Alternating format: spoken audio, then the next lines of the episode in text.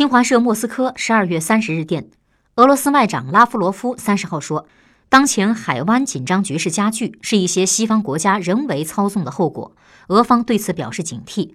俄罗斯和伊朗主张开展平等互惠合作，维护海湾地区安全。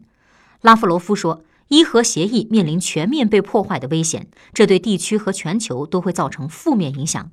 只有美国与欧盟恢复全面履行伊核协议，伊朗才会履行自己所承担的义务。